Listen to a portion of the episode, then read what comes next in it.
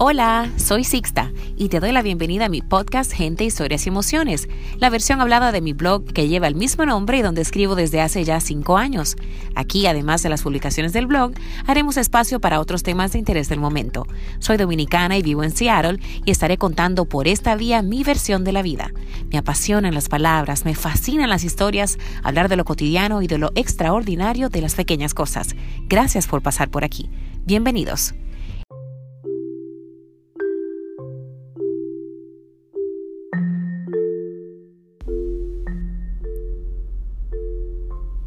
Bien, y qué bueno que están por aquí. Bienvenidos a esta primera entrega del podcast Gente, Historias y Emociones. Estoy muy contenta de poder compartir con ustedes esta nueva experiencia a través de esta ventanita nueva que se abre. En este podcast vamos a estar hablando de muchísimas cosas que he compartido a través del blog, pero también estoy abierta a la posibilidad de hablar de otros temas eh, de interés, de cosas que sucedan en el momento, un poquito de todo. Por el momento voy a comenzar hablándoles de mi experiencia con la lactancia en una segunda oportunidad. Es un tema que se ha convertido en una de mis pasiones, es algo de lo que trato de hablar siempre y no sé, crear un poquito de conciencia al respecto, porque es un tema que es muy hermoso, sin dudas, pero también puede ser difícil para algunas madres. Entonces yo comparto a través de mi blog lo bonito, lo difícil y lo aprendido en mi segundo proceso de lactancia y estoy feliz de que ustedes estén aquí para escucharlo. Si conoces alguna mamá que está pasando por esta situación o que va a tener un bebé pronto, por favor, comparte este podcast y así pues seguimos pasando la información. Les voy a comentar que la primera vez para mí fue muy dura. La primera vez lactando fue difícil, fue una experiencia que me marcó muchísimo porque el bebé llegó con problemas de agarre, hubo que hacerle operación del frenillo, pero además de eso yo enfrenté una infección en los pezones, fue muy difícil. Y a partir de vivir esa situación, y sobre todo de compartirla, me di cuenta que como yo, muchas madres habían vivido un proceso de lactancia muy duro. Entonces ahí me di cuenta que quizá la narrativa de la lactancia debía cambiar un poquito y ahí tenemos todas que poner de nuestra parte en hablar de nuestras experiencias porque la mayoría de los casos toma tiempo y es un proceso de aprendizaje tanto para mamá como para el bebé. Entonces eh, desde que lo viví y lo compartí me di cuenta que tanta gente había pasado por lo mismo. Me comprometía que cada vez que pudiera iba a hablar de la lactancia, pero de esa lactancia que no es la que sale siempre en las revistas o en las campañas eh, publicitarias, sino de la parte difícil, de los retos que hay que enfrentar y sobre todo de cómo enfrentarlos, porque yo pienso que es la parte eh, que más necesitamos escuchar. Algunos casos de gente que lo haya vivido, que la haya pasado eh, mal, pero que haya podido lograr algo. Yo creo que son importantes traerlos a la luz. Con mi segundo hijo, yo volví a intentar con la misma ilusión, pero también volví un poquito más fuerte, volví un poquito más flexible conmigo misma, entendiendo que esto es un proceso, que es una carrera de obstáculos, vamos a decir. Todos los días uno aprende algo nuevo, todos los días puede venir un reto nuevo, pero es una cosa que te llena tanto como mamá cuando tú ves ese bebé creciendo, saludable, que uno no lo piensa dos veces, aunque pase las mil y una. Ha habido momentos de lágrimas igual, pero sobre todo han habido momentos de mucha felicidad y de mucha tranquilidad al ver cómo día a día estoy logrando algo eh, a través de la lactancia con mi bebé. Tuve que recurrir a los mismos eh, auxilios de la otra vez, consultora de lactancia, este, leer mucho, seguirme informando, uso todavía el protector del pezón. Hace una semana se lo estoy retirando porque ya he visto que el bebé a los cinco meses es que ha ido agarrando mucho mejor el pezón. Pero así como yo he enfrentado estos retos, hay muchísimas otras cosas que pueden afectarte en este proceso y por eso comparto hoy contigo con mucha humildad y mucho cariño estas cinco lecciones, o seis, perdón, seis lecciones que aprendí en este nuevo proceso de lactancia. Número uno, hay que buscar apoyo. Olvídate de hacerlo sola vas a necesitar ayuda. En mi caso, ambos bebés tuvieron cirugía de frenillo, tuve que visitar innumerables veces consultora de la lactancia. Eh, fue un camino, y es todavía, porque todos los días sigo aprendiendo, eh, puede ser difícil. Si yo no hubiera buscado ayuda una vez más con consultoras de lactancia, una segunda opinión, quizás las cosas todavía fueran más difíciles. La ayuda más importante, además, es la de tu gente cercana, tu familia, tu círculo, tu esposo, tu pareja, tus amigos. Esas son la gente que va a estar ahí para ti y a quien tú debes decirle cómo quieres que te ayuden. Necesitas de ese círculo y puedes decirles, por ejemplo, qué podrían hacer por ti que te beneficie en tu día a día. Hacerte comida o velar por el bebé mientras tú duermes o no sé, llenarte la nevera de jugos o alguien que te visite para que hables con esa persona. A veces uno se pasa días y días en casa encerrada con el bebé solamente y solamente hablando de cosas del bebé y uno necesita una interacción con adultos. Tú dile a tu gente cercana qué pueden hacer por ti. Porque en esos días tú vas a tener que estar enfocada 100% en ese bebé. Entonces alguien más debe velar por ti. No tengas miedo de pedir ayuda. De verdad que es muy necesario. El segundo consejo o lección aprendida es que hay que saber elegir bien a la tribu a la que nos vamos a unir. Algo que a mí me ayudó muchísimo en esta oportunidad fue unirme a un grupo de lactancia positivo. ¿A qué me refiero con positivo? Bueno, que no sea una secta de la teta, como le llamo yo, sino que sea realmente un grupo de apoyo, donde tú te sientas escuchada, donde te sientas valorada, donde se respeten las decisiones de cada madre, porque cada madre cada proceso de lactancia es distinto. Entonces uno tiene que sentirse que pertenece a esa comunidad donde celebran contigo además las pequeñas grandes batallas, que dormiste cinco horas o que te extraíste una onza de más de leche. Son cosas que solo el que está lactando puede entender la alegría del momento que eso te puede producir. Entonces te recomiendo que elijas un espacio donde encuentres aliadas, no una competencia de talento se ve muchísimo, se ve muchísimo. Entonces te recomiendo que busques bien esa comunidad que se parezca a ti.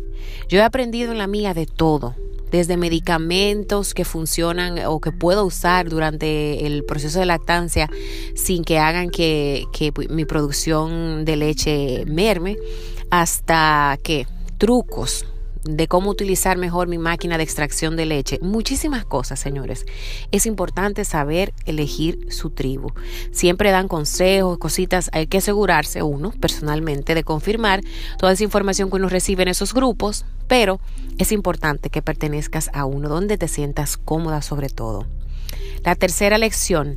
Las primeras semanas lactando te van a hacer cuestionarte si hay algo que estás haciendo mal o si todo lo estás haciendo mal. Llega un punto que el cansancio es tal al principio y la presión de dudar si le estoy haciendo bien, si le estoy dando suficiente, si le estoy dando de más, si le estoy dando de menos. Hay muchísimos factores que te van a hacer dudar. En ese momento estamos sumamente sensibles, estamos cansadas, estamos recibiendo opiniones de todas partes, amigos, familiares relacionados, los médicos, la consultora de lactancia y todo el mundo lo hace por bien. Pero a veces cuando estamos en ese periodo de adaptación estamos más sensibles de la cuenta y esas sugerencias o esas cuestionantes nos afectan y nos pueden llevar a pensar que no estamos haciendo una cosa correcta o que no estamos produciendo suficiente leche o que estamos cometiendo algún error. Cuando en realidad todo es parte de un proceso normal, que si el bebé llora mucho, que si no duerme, cuando tú estás cerca, esas no siempre van a ser cosas que dependen de ti.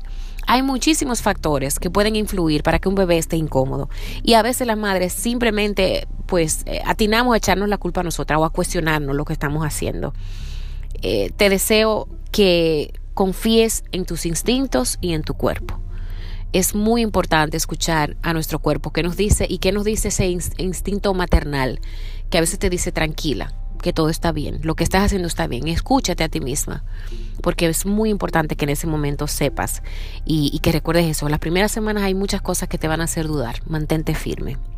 Otra de las lecciones que aprendí es la de que hay que prepararse mentalmente para darse por completo y sin horarios en las primeras semanas o hasta meses de la lactancia. Por ejemplo, siempre hemos escuchado que los bebés toman leche de cada dos o tres horas.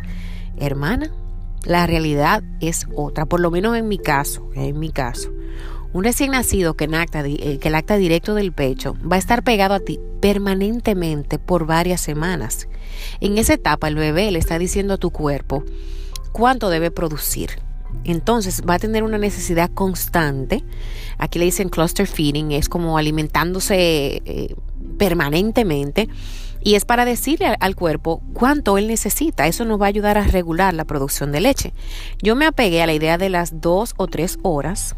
Y después de tratar sin éxito varias veces que el bebé llegara a las dos o a las tres horas sin comer de nuevo, o sea, con ese espacio de tiempo, me frustré porque me di cuenta que no era real. Era una expectativa que no, no estaba de acuerdo con la realidad. Entonces me puse a buscar información y me di cuenta y aprendí que los bebés necesitan estar pegados a mamá en esa, en esa primera etapa, no solamente por hambre o porque necesitan alimentarse, sino que hay muchísimas cosas eh, que pueden pasar. A veces lloran porque te necesitan cerca, a veces lloran porque quieren que tú los arrulles o porque les duele algo. Hay muchísimas cosas por las que pueden estar incómodos. Y adivina qué lo calma todo. Bingo, la lactancia a demanda. Lactar a demanda, señores, es cansón. Vamos a ser eh, honestos. Es cansón porque como lo dice la palabra, esa demanda es cuando él quiera. Requiere que estés disponible todo el tiempo, o sea, todo el tiempo. De día, de noche no hay horarios.